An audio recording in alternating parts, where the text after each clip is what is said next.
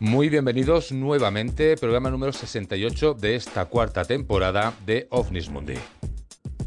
Pues como siempre y antes de empezar, páginas de Instagram y de Facebook por si queréis saber las novedades que se van realizando en los programas o los que se van a realizar en un futuro. Y cómo no, pues volvemos a retomar el programa donde lo habíamos dejado, en el programa número 67. Estábamos hablando y estamos hablando de los Shemsu Or. Bien, pues ¿quiénes serían los Shemsu Or? Para recordaros un poquito lo que es la historia. Pues los Shemsu Or son aquellos que ayudaban a Horus. Estamos recuperando y sacando del cajón desastre pues bastantes documentos que hablan de estos seres, de los Shemsu Or. Bien, pues podrían ser mitologías, podrían ser leyendas, podría ser pues dioses, una religión o pues podría ser lo que nosotros estamos tratando, seres venidos de otras partes que no serían de este mundo precisamente. Así que de este tema vamos a seguir recuperando documentos a ver qué es lo que encontramos. Bien, pues con todo esto no vamos a perder mucho más tiempo y comenzamos el programa de hoy.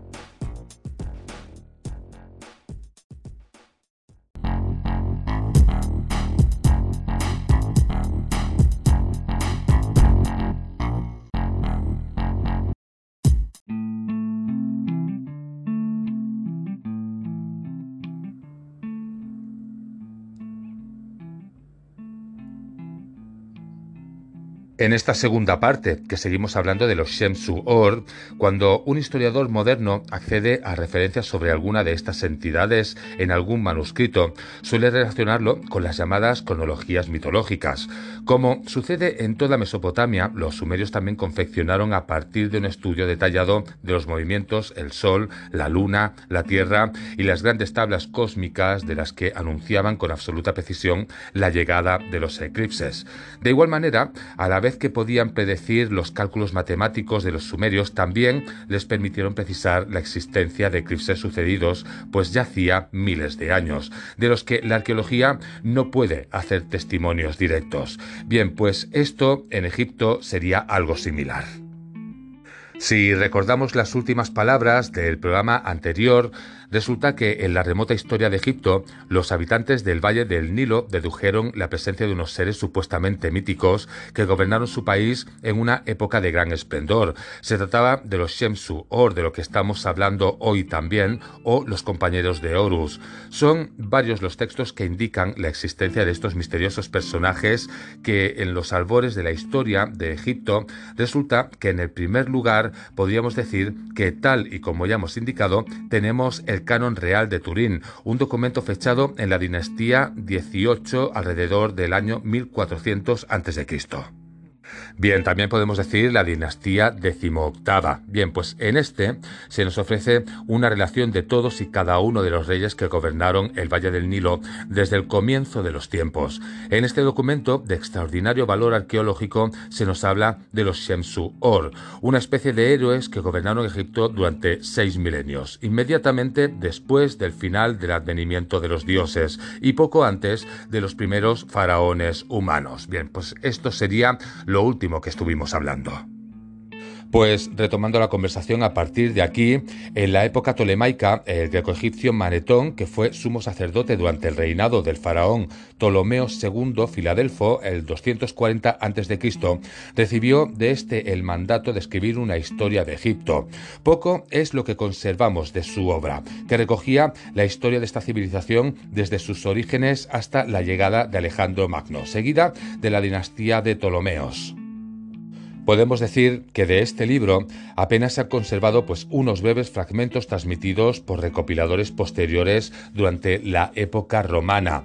En el texto original de Manetón aparecían todos los reyes y años de reinado de los faraones antecesores del propio Ptolomeo Filadelfo. Sin embargo, en los fragmentos recogidos por Eusebio de Cesarea, Manetón hace referencia a los semidioses que gobernaron después de los primeros dioses, entre ellos el propio Horus. Si bien el sacerdote greco-egipcio no hace referencia tácita a los Sensu-Or del periodo del reinado durante 6.000 años, su puesto en la lista real de estos semidioses sí que parece ser una referencia de ellos. Estos seres, aparentemente míticos, habrían pasado desapercibidos para muchos investigadores si no hubiesen sido rescatados del olvido por las nuevas cronologías de la egiptología, que parecen retrasar varios siglos el comienzo de la historia de esta civilización. Una pregunta que deberíamos hacernos después de hablar de esto es si fueron los Shemsu-Or los verdaderos constructores de las pirámides, una vez retrasamos su datación en varios siglos.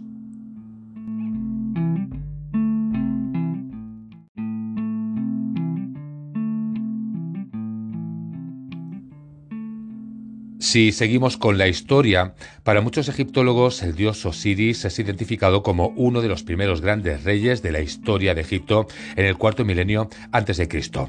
Posiblemente este dios, ya no tan mítico, debió gobernar en alguna localidad del sur de Egipto, cerca de Ábidos, ciudad en la que durante siglos sucesivos se convirtió en el centro de adoración de este dios. Precisamente el hijo de esta divinidad, el que llamamos Horus, es el dios con cabeza de halcón y está ligado a la figura de su padre Osiris por el célebre relato de la muerte a manos de su hermano Set. Además, eh, cuenta la leyenda que a la hora de vengar la muerte de su padre, Horus recibió ayuda de los misteriosos seguidores, los Shemsu-Or, que fueron una baza importante en el desarrollo de la batalla final. ¿Existirían representaciones de los Shemsuor en algún momento? Bien, pues en uno de los relieves de la galería que rodea al templo de Horus en Edfu aparecen los Shemsuor en una de las pocas representaciones que de estos seres se conservan en Egipto. Así que, con todo esto, ¿serían narraciones míticas que no fueron ciertas o son realmente la constatación histórica de que Egipto fue fundado y habitado por una civilización actualmente ignorada miles de años antes de lo que afirman las cronologías oficiales? Realmente hay muchos interrogantes cuanto más retrocedemos hacia el origen de la civilización egipcia. Calculando la duración de los reinados de los sucesores de Shemsu-Or, vemos que de haber existido estos semidioses tendrían que haber gobernado la tierra en algún momento alrededor del 10.000 a.C., fecha cercana a la presunta desaparición de la Atlántida. Bueno, pues lo que es la historia hipotética de la desaparición de este continente. Bien, pues según las crónicas egipcias, la realeza primitiva tuvo una sucesión ininterrumpida de 13.900 años. Algunos autores antiguos, como el que ya hemos mencionado, Eusebio de Cesarea, creían que este gran número de años se debía a que los egipcios llamaban año al mes lunar. Sin embargo, esta interpretación no es fundamentada. A decir verdad, no existe ni una sola prueba arqueológica que permita a los egiptólogos probar la existencia de una civilización desarrollada alrededor del 10.000 a.C., precisamente el mismo momento del hundimiento de la Atlántida que ya hemos nombrado, que, que había escrito Platón. Bien, pues por ello cabe preguntarse dónde realmente gobernarían los Shemsu-Or en una época tan temprana de la historia.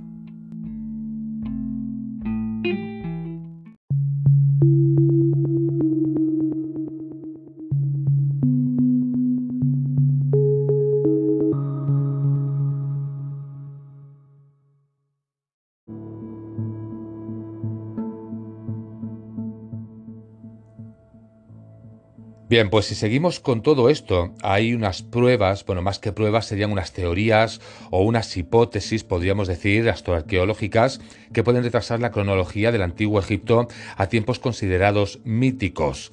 Robert Baubal es conocido especialmente por su teoría sobre la correlación de Orión. Esta teoría establece una relación entre las pirámides egipcias de la cuarta dinastía en la meseta de Giza y el alineamiento de ciertas estrellas de la constelación de Orión llamada comúnmente Cinturón de Orión o las Tres Marías. Según lo indicado por Baubal, la nueva cronología de la Esfinge, más otros informes al respecto, señalarían claramente al 10.000 a.C. Este es el caso, por ejemplo, del zodíaco del templo de la diosa Azor en Dendera, cuyos 2,5 metros de diámetro decoraban el techo del pórtico de una de las salas dedicadas a Osiris, en la zona oriental del templo. Bien, pues conservado en la actualidad en el Museo Parisino del Louvre, puede comprobarse cómo la colocación de los signos zodiacales está desarrollada de tal manera que el signo correspondiente a la constelación de Leo es el primero en aparecer. Como os comento, la colocación de estos signos zodiacales significa que es el grupo de estrellas que dominaba el horizonte de Egipto precisamente en el año 10.000 a.C. Sin embargo, ninguna de estas teorías arqueoastronómicas demuestra que en esa época tan temprana existiera en el Valle del Nilo una civilización desarrollada. Esta clase de teorías o de hipótesis acabarían contradiciendo las teorías que pretenden que el término Shemsuor no es más que la designación dada a una serie de reyes míticos que vivieron en un pasado lejano mítico. Hay otras teorías que pretenden otorgar a los Shemsuor un papel más importante de lo que se había pensado hasta ahora. Autores como Robert Bauval o Graham Hancock no solamente piensan que los Shemsuor existieron, sino que además fueron los portadores de una sabiduría iniciática que durante siglos se mantuvo en el absoluto de los secretos. Cuando hablamos de Bauval y Hancock, estos defienden que gracias a este selecto grupo de sabios, los antiguos egipcios pudieron erigir grandes construcciones para que se requirieran conocimientos astronómicos y matemáticos que resultan imposibles de encontrar en una civilización aparentemente primitiva como la egipcia del 2500 a.C., fecha en la que supuestamente se levantaron las grandes pirámides. Según estos dos autores, a la hora de edificar monumentos como los de la meseta de debieron estar involucrados seres sabios sin cuya ayuda hubiera sido imposible la consecución de tales logros arquitectónicos. Con lo cual, Baubal y Hancock señalaría directamente a los Shemsu Or. Bien, pues ¿Para qué? Pues para alcanzar la conquista de un gran proyecto cósmico para las futuras generaciones de egipcios. Este proyecto no sería otro que el gigantesco plan cósmico que supone la construcción sobre el Valle del Nilo de una réplica en piedra de la constelación de Orión, grupo de estrellas que estaba identificado con el dios Osiris, precisamente la divinidad que propició a Shem-Su-Or que se unieran al hijo de Horus con el fin de vengar a su muerte podemos saber que después de la llamada Era de las Pirámides, que la historia oficial de Egipto se extiende desde el 2600 hasta el 2000 a.C., ya no se volvieron a llevar a cabo aquellas construcciones que requerían una serie de conocimientos astronómicos y matemáticos extraordinarios. Supuestamente acabarían desapareciendo los Shemsu-Or como herederos de un saber iniciático que había sido guardado desde tiempos inmemoriales y que fue empleado para honrar a los dioses con monumentos extraordinarios.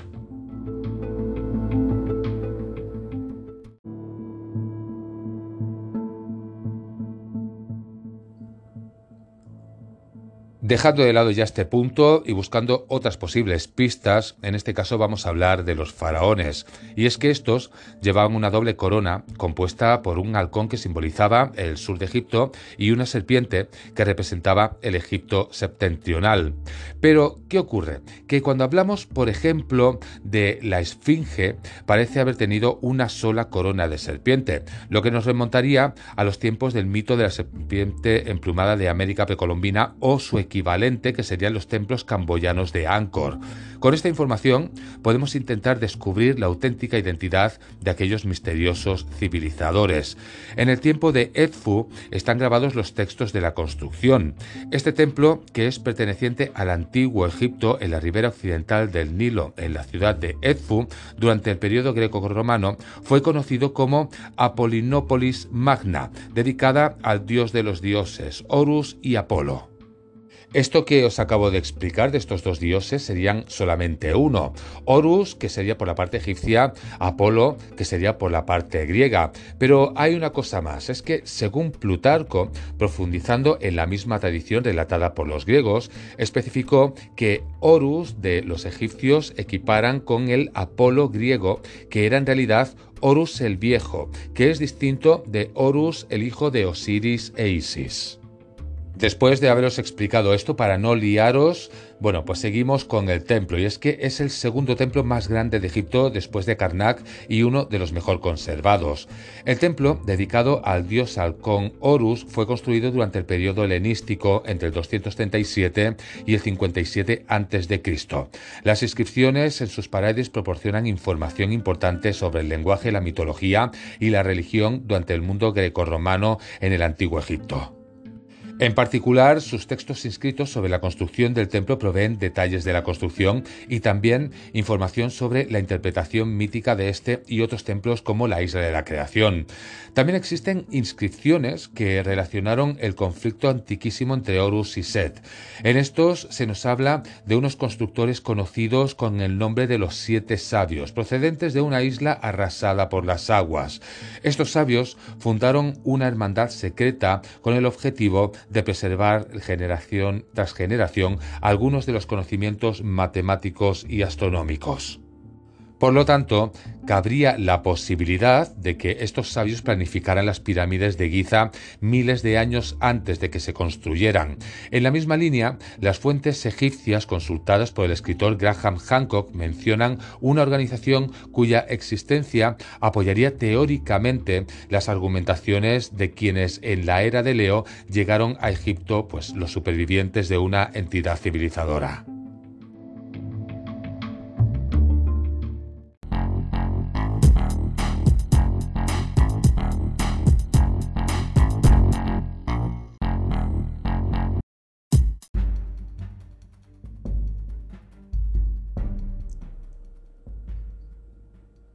Hablemos de estas fuentes egipcias consultadas por Graham Hancock. Bien, pues según estas fuentes, antes incluso de que existiera Egipto faraónico, el país estuvo gobernado por unos seres semidivinos que poseían grandes conocimientos científicos.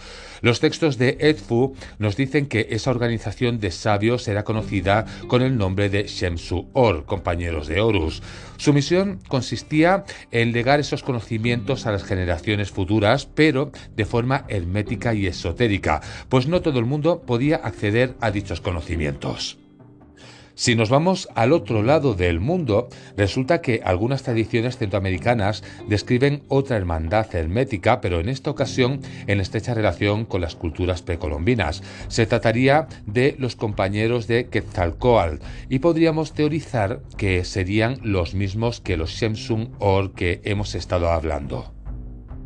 Esta hermandad sería la responsable de llevar a buen término la construcción de la ciudad de Teotihuacán, transmitiendo así unos conocimientos que se perpetuarían en quienes heredan estos conocimientos en la América precolombina.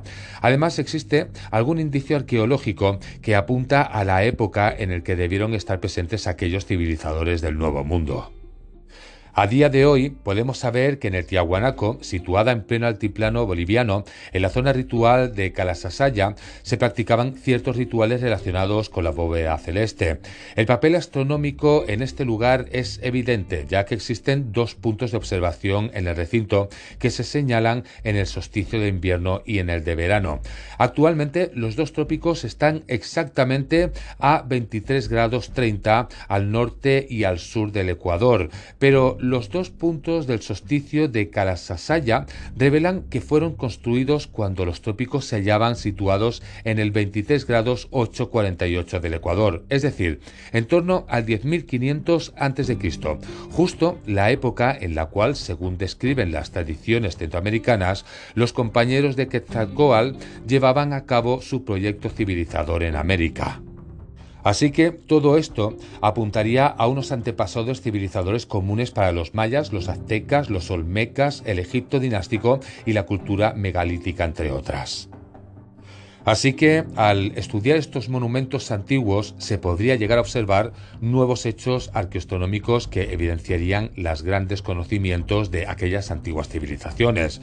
Por ello, deberíamos considerar la posibilidad de que muchas de las principales obras arquitectónicas del pasado apuntaran al firmamento durante la era de Leo, alrededor del 10.500 a.C., como una conmemoración de algún acontecimiento extraordinario que a día de hoy no conocemos vemos.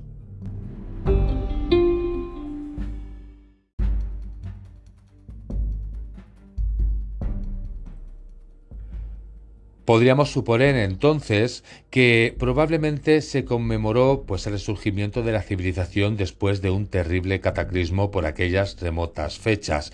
Y es que cuando hablamos de los monumentos, los templos camboyanos estaban orientados hacia la constelación del dragón, la esfinge hacia el de Leo y las pirámides hacia la de Orión, una constelación a la que han dado muchísima importancia diversas culturas en gran parte del planeta.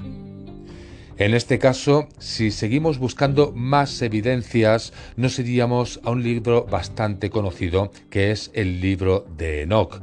Bien, pues este libro habla de un extraño grupo de seres, los vigilantes, además de los ángeles, que interaccionan con Enoch y otras personas en su entorno. También encontramos referencias a otro tipo de seres, los gigantes, de lo que ya hemos hablado en algún programa. Bien, pues estos eran descendientes directos de los vigilantes que supuestamente poseían una naturaleza humana y divina.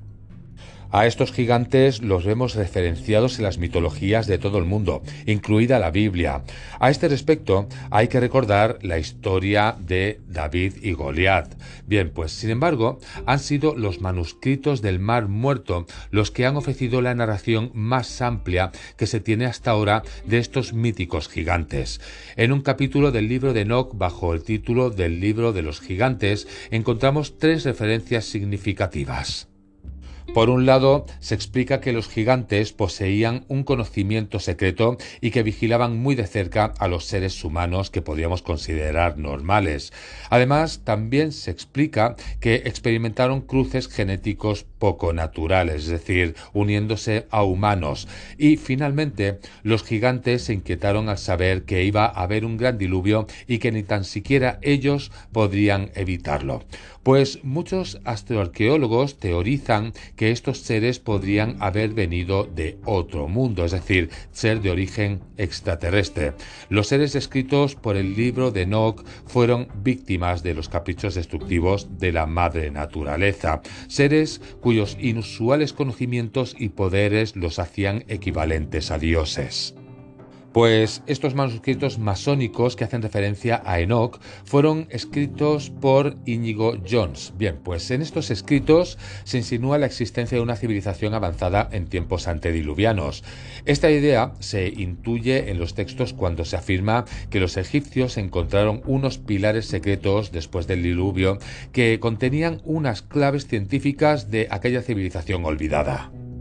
Esos conocimientos antiguos sirvieron de base a la pujante civilización egipcia, que siglos después asombraría al mundo con sus fabulosos monumentos.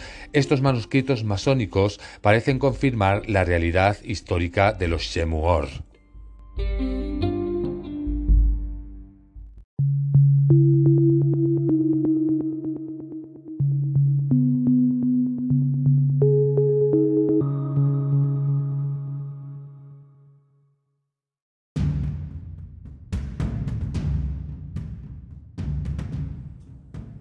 Cuando hablamos de manuscritos, ciertos rituales francmasones que hoy en día se encuentran en desuso dan una versión alternativa a la historia de los pilares. Así, en algunos de estos documentos se nos dice que el artífice de estos pilares fue Enoch, mientras que en otras versiones los pilares fueron descubiertos hace más de 3.000 años atrás, cuando unos albañiles que trabajaban en el templo de Salomón lo acabaron desenterrando. Cuando hablamos de Robert Lomas y de Christopher Knight, estos afirman que los antiguos rituales del rito escocés antiguo dicen que los grandes sacerdotes de Jerusalén que sobrevivieron a la destrucción de la ciudad en el año 70 a.C. fueron el origen de las familias europeas que mil años después formaron la Orden de los Templarios. Tal vez ese conocimiento tan detallado provenga de estas antiguas familias y de los rollos de Kurman o de los manuscritos del Mar Muerto, que se supone que los templarios desenterraron cuando excavaron en el norte del templo en Jerusalén entre el 1118 y el 1128. Se puede decir que casi la totalidad de los rollos de Kurman están redactados en hebreo y en arameo y solo unos pocos ejemplares están escritos en griego. Los primeros siete manuscritos fueron descubiertos accidentalmente por pastores beduinos a finales del año 1946 en una cueva de las cercanías de las ruinas de Qumran en la orilla noroccidental del Mar Muerto. Posteriormente a esta fecha, al año 1946, y en el transcurso de 10 años, es decir, llegaríamos hasta el año 1956, se encontraron manuscritos en un total de 11 cuevas de la misma región. Parte de los manuscritos hallados en el Mar Muerto constituyen el testimonio más antiguo del texto bíblico encontrado hasta la fecha. En Qumran se han descubierto aproximadamente 200 copias, la mayoría muy fragmentadas de todos los libros de la Biblia hebrea. Lo que no se ha encontrado, por ejemplo, serían los fragmentos de Nehemías, que en la Biblia hebrea forma parte del libro de Esdras. Del libro de Isaías se ha encontrado un ejemplar completo. Bien, pues otra parte de los manuscritos son libros no incluidos en el canon de Tanaj, como comentarios, calendarios, oraciones y normas en una comunidad religiosa judía específica que la mayoría de los expertos identifica como los esenios. Se sabe que los templarios siempre eh, tuvieron o estuvieron muy relacionados con Etiopía. Las fechas más importantes de esta relación la encontraríamos sobre todo a lo largo del siglo XIII. Pues con todo esto se debate la posibilidad de que los masones encontraran el libro de Enoch e incluso lo llegaran a utilizar en sus ceremonias. En este caso, los actuales ritos francmasónicos tendrían su origen en los caballeros templarios, que seguramente actuaron de intermediarios con el judaísmo rabínico. Bien, pues de ser este el caso, podríamos teorizar que la francmasonería es en realidad un culto enoquiano. La legitimidad del libro de Enoch viene avalada por una serie de pruebas arqueológicas. El descubrimiento de otras nueve copias del texto en los manuscritos del Mar Muerto garantizan su autenticidad puesto que la información astronómica que contiene ya era conocida mucho antes por los francmasones ingleses. Además, la historia masónica de Enoch ya existía mucho antes de que el enigmático libro fuera descubierto por James Bruce.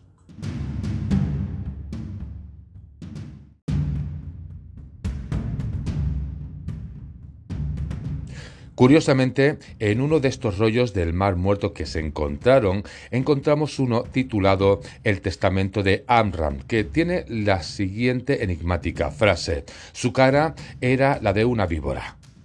Y es que, según se teoriza, sería probable que los Emsuor aparecieran sobre la montaña, seguramente del monte Hermón, durante el diluvio universal y más tarde fueron conocidos como los vigilantes, los Anunas o los Anunnakis, o también como Nefilim. Según los textos sumerios, residieron durante muchos años en las laderas superiores de la montaña, en un valle que llamaron Edin. Bueno, pues fue donde enseñaron a un grupo de seres humanos. Cuando estas aguas del diluvio retrocedieron, los Shemsuor resulta que emigraron a Mesopotamia, donde introdujeron la agricultura y otros conocimientos entre los recolectores cazadores nativos. Los egiptólogos oficiales afirman que la Gran Pirámide fue construida alrededor del año 2500 antes de Cristo. Pero un famoso vidente, hablamos de evidencia en este caso, como Edgar Cayce, afirmaba que la pirámide en realidad databa del 10.500 antes de Cristo. Bien, pues Demos por cierto que esto es real, lo que ha dicho este vidente. Si esto fuese así, volveríamos otra vez a las mismas fechas que hemos estado hablando a lo largo del programa, entre el 10.000 y el 10.500 antes de Cristo. Si esto fuese así, entonces las pirámides se habrían construido antes de los faraones, pero durante la probable estancia en Egipto de los Shemsu-Or. Bien, pues esta sería la época civilizadora en Egipto, que parece haber terminado alrededor del 2250 antes de nuestra era. A partir de esa fecha, el Egipto de la antigüedad perdería todos los conocimientos necesarios para las grandes construcciones de pirámides. La Real Orden del Dragón, que rinde culto al dragón o serpiente, todavía existe en la actualidad. Cuando los Shemuor desaparecieron misteriosamente de la historia de Egipto y otras partes del mundo, algunos de los habitantes locales iniciaron la costumbre de atar los cráneos a sus bebés entre dos placas planas, con el fin de simular los cráneos alargados de los Shemu-Or que habían reintroducido la civilización después de la inundación global. Pues después de todo esto que os he ido explicando, resulta que Graham Hancock y Robert Baubal, que ya hemos hablado antes, en su libro Guardián del Génesis terminarían desglosando una antigua creencia egipcia, según la cual este oscuro periodo de tiempo del 10.500 a.C., el Nilo estaría gobernado por unos enigmáticos Shemsu-Or. Al parecer se trataba de una estirpe de seres semidivinos que gozaron de grandes conocimientos astronómicos y que legaron su sabiduría a sacerdotes y faraones.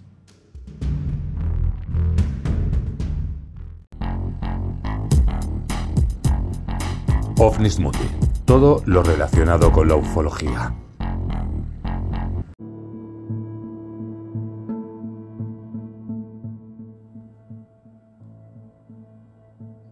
Última parte de este segundo programa en el que seguimos hablando de los Shemsu Or. Bien, pues hasta hoy nos han llegado referencias de aquellos Shemsu Or en jeroglíficos que podemos observar en las paredes de templos como Edfu o Dendera en lo alto del Nilo, donde nos indican que los cimientos de esos recintos descansan sobre los otros templos ancestrales construidos por estos misteriosos personajes. No obstante, hasta día de hoy la identidad de estos sabios o seres semidivinos todavía es un enigma. De ellos apenas sabemos que se sintieron fascinados por la estrella Sirio, que más tarde encarnaría la diosa Isis y por la constelación de Orión, contrapartida estelar del dios Osiris. Así podemos decir que templos como el de Tfu los orientaron no a los lugares de salida y puesta de sol como fue común en Egipto, sino a los puntos por donde emergían las constelaciones de Orión en el sur y la Osa Mayor en el norte. Y así, templos y pirámides han comenzado a ser vistos a raíz de los trabajos de Hancock y Baubal como construcciones astronómicas en sintonía con la creencia egipcia de que el alma de los difuntos debía atravesar una serie de pruebas hasta alcanzar un lugar en la también llamada Amenti o también llamada Necher Jetset. Bien, pues es el inframundo de la mitología egipcia, el lugar donde se celebraba el juicio de Osiris y donde el espíritu del difunto debía deambular sorteando malignos seres y otros peligros según se narra en el libro de los muertos y al pasar por una serie de puertas en diferentes etapas del viaje descritas en el libro de las puertas. Pues vámonos ahora a la pirámide del Sol en Teotihuacán. Sería el lugar en el que la tradición local dice que los hombres se convierten en dioses. Bien, esto se basa en una creencia egipcia, pues por lo que se ve en el espejo del paraíso de Graham Hancock, este afirma que no. A fin de cuentas, la idea de los sabios astrónomos fundadores de civilizaciones se encuentra también en México, donde sus antiguos pobladores veneraron a un rey dios llamado Quetzalcoatl, que dio las indicaciones pertinentes para edificar el complejo piramidal de Teotihuacán, cuya función simbólica parecía ser el de convertir a los hombres en dioses, y también la de marcar el movimiento de la constelación de Pleiades. Si hablamos de algunas tradiciones nahuales, que dentro de estas creencias mesoamericanas es una especie de brujo que tiene la capacidad de tomar forma animal, describen este proceso y cómo era controlado por unos misteriosos compañeros de Quetzalcoatl, versados en los secretos del universo. Tanto es así que en la Avenida de los Muertos de Teotihuacán es, según demostró el investigador norteamericano Stanbury Agar, una representación de la Vía Láctea, que representaba el camino a recorrer por los difuntos hasta el más allá.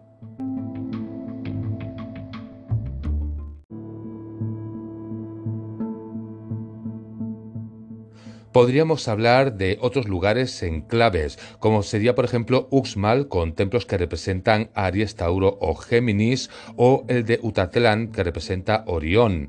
Starbury Agar nos dice lo siguiente: muchas, si no todas las ciudades mayas fueron diseñadas para reflejar en la tierra el supuesto diseño de los cielos. En cuatro lugares, Uxmal, Chichen Itza, Yaxchilán y Palenque puede ser reconocida como una secuencia zodiacal casi completa. Tal vez la aportación más destacada de Graham Hancock es una tesis en la que habla de un grupo de astrónomos ancestrales que crearon observatorios a lo largo de todo el planeta y cuyas edificaciones imitan determinadas constelaciones, como podríamos ver, por ejemplo, en los santuarios camboyanos de Angkor. Supuestamente construidos entre los siglos 9 y 12 de nuestra era por monarcas de la dinastía Gemer, los templos de Angkor son impresionantes construcciones de piedra sembradas de motivos serpentiformes la tradición que los acompaña habla de unos de los misteriosos seres llamados nagas, con aspecto serpentiforme y características semidivinas, cuyas imágenes y símbolos aparecen esculpidos por doquier. Aparte de los textos védicos que hablan de ellos, poco se sabe de estos nagas, salvo que llegaron a Angkor para marcar el lugar.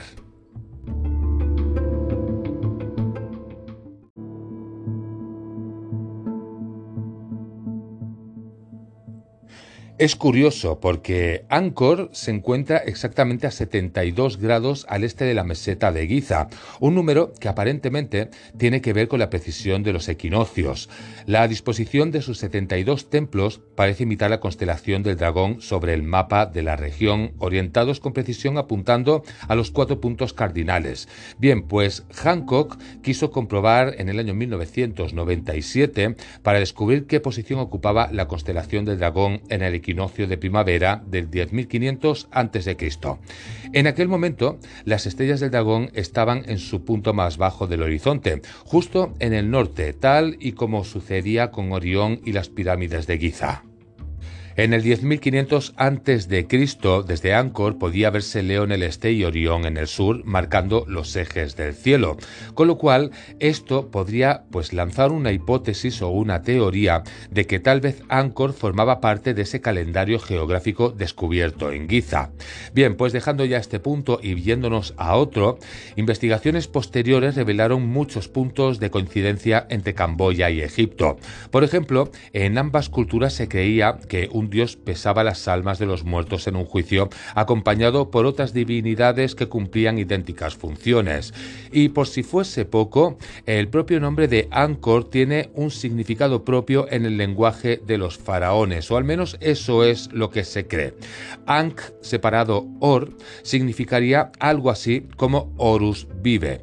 Bien, pues Hancock sostiene que Angkor fue una especie de marcador geodésico plantado en Camboya para reflejar la constelación en el 10.500 a.C. y se encontraba marcando el norte geográfico. Siguiendo su teoría, en el pasado una civilización desconocida distribuyó marcadores semejantes por todo el planeta, teniendo en cuenta números propios de la precisión como el 72, que marca el número de años que se tarda en recorrer un grado del zodíaco.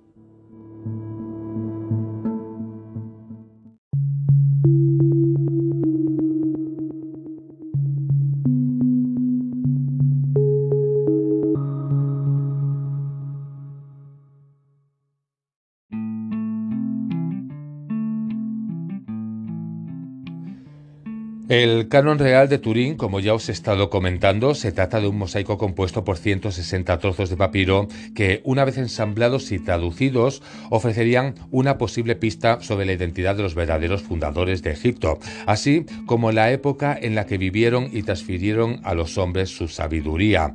Los jeroglíficos son un canto a la pérdida de su edad de oro. El documento en cuestión contiene un completo listado de los gobernantes predinásticos del país del Nilo e incide en el tiempo que rigieron los Shemsu-Or. Bien, pues primero vendrían los Aku Shemsu-Or y posteriormente en los siguientes reinados serían los Shemsu-Or. El término Aku es especialmente extraño. Existe una palabra en la lengua del antiguo Egipto para referirse a los poderes mágicos. Se trata de Aku. Este término significa o significaría hechizos o brujería. Bien, pues dioses y estrellas hacían uso del Aku, que no estaba considerado moralmente bueno ni malo. Todo ser sobrenatural o criatura mágica, como los dioses, tenían su propio Aku. Según Sir James Fraser, la magia consistía en la manipulación de entidades sobrenaturales por parte de un ser humano con la esperanza de que un correcto comportamiento ritual produciría el efecto deseado. En el antiguo Egipto, la magia estaba muy vinculada a la religión. La respuesta está en los propios textos egipcios y más concretamente en los libros como La historia de Egipto, escrita por Manetón, y que se refieren a un origen de la cultura egipcia muy anterior a la unificación de las dos tierras bajo el faraón Menes hacia el 3150 a.C. Manetón, que bebió de fuentes muy antiguas y confeccionó una lista de monarcas que se ha demostrado coincidente con otras cronologías ancestrales descubiertas después, como podría ser la piedra de Palermo o el canon real de Turín, distinguía tres grandes eras en Egipto. En estas tres grandes eras de Egipto encontraríamos una primera en la que se afirma que los Neteru, los dioses, gobernaron el país durante 13.900 años. Después encontraríamos una segunda regida por los Sensu Or durante 11.025 años. Y la última y la tercera sería la gobernada a partir del aludido rey Menes o faraón escorpión y que abarcó las 31 dinastías que le siguieron. Ante esto, los egiptólogos admiten que la lista de descendientes de Menes es exacta y que su orden coincide esencialmente con lo que hoy sabemos gracias a las excavaciones arqueológicas, pero las otras dos etapas deciden ignorarla y atribuirlo a fantasías, mitologías y creencias religiosas.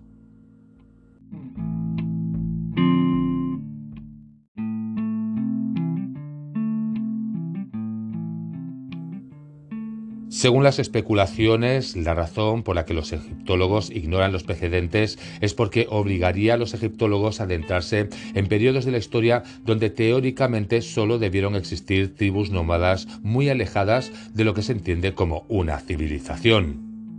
Cuando hablamos de Baubal, este se remitió a otros documentos egipcios mucho más antiguos que los escritos de Manetón.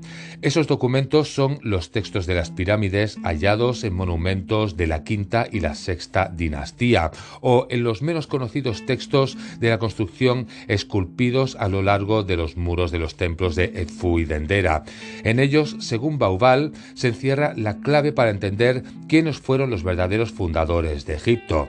En los muros del templo de y en el Alto Nilo se narra la historia de los verdaderos fundadores de Egipto. Todo sucedió miles de años antes de que naciera el primer faraón de la primera dinastía. Justo ese periodo que los egipcios llamaron el tiempo primero, esos fundadores, tal como ya hemos dicho, fueron los Shemsu-Or. En Edfu se cuenta la historia de un libro sagrado compilado por el dios Tot en el que se habla de ciertos montículos sagrados a lo largo del Nilo sobre el que se edificaron los templos y se dice que esas ubicaciones fueron fijadas por siete sabios en el principio del mundo o lo que sería lo mismo el tiempo primero. Según Baubal, la idea de los siete sabios es casi universal. En la tradición babilónica se les llamaba Abkayu y se creía que vivieron antes del diluvio. Los Vedas hablan también de siete rishis o sabios que sobrevivieron a la inundación y recibieron el encargo de transmitir la sabiduría del mundo antiguo a la humanidad. Todo el templo de Dendera está cubierto de inscripciones que podrían facilitarnos pistas.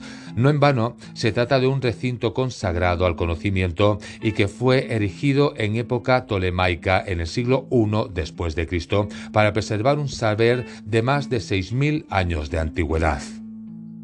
Y ya para ir finalizando, os voy a explicar lo que dicen en algunas tradiciones. Y es que dicen que el templo de Dendera, así como el de Edfu y Ábidos, están ubicados sobre los lugares donde se dice que los Shemsu-Or libraron sus batallas e hicieron uso de todo su poder destructor.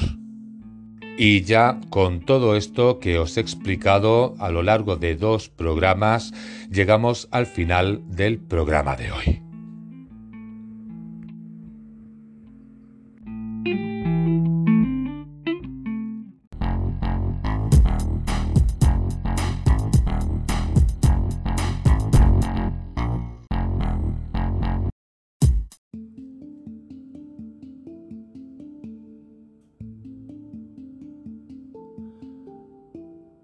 Llegamos al trayecto final del programa de hoy. Han sido dos programas, el 67 de la semana pasada, el 68 este, en el que hemos estado hablando de los Shemsu Or. Hemos estado hablando y repasando mitología, hemos estado hablando de religión, hemos estado hablando de leyendas, hemos estado hablando de escritos, de documentos, de tablillas, hemos estado hablando incluso pues de arqueología, de monumentos y creo que lo hemos repasado casi todo. Alguna cosita se ha quedado en el tintero, pero yo creo que con dos programas ya pues os podéis hacer una idea pues en general de lo que han sido los su Or para aquellos que no lo sabíais o a lo mejor sí que lo conocíais, pero no teníais tanta idea de tanta información que podía llegar a ver. Bien, pues ya con todo esto ya no queda mucho más que explicar. Solamente deciros, eso sí, que el programa de la semana que viene, que es el 69, y luego el siguiente, que será el número 70, será el final de la cuarta temporada de OVNIS Mundi. Es decir, pararemos ahí eh, durante una temporadita y después pues volveremos con la quinta temporada. Pero bueno, os lo estoy explicando para que lo sepáis, que quedan dos programas más y que se acaba la cuarta temporada. Ahora sí, con todo esto, muchísimas gracias por haber estado ahí un día más escuchando el programa, os lo agradezco de verdad y con todo esto lo único que me queda es desearos que paséis unos muy buenos días hasta que nos volvamos a ver. Hasta entonces os deseo que paséis una muy buena semana.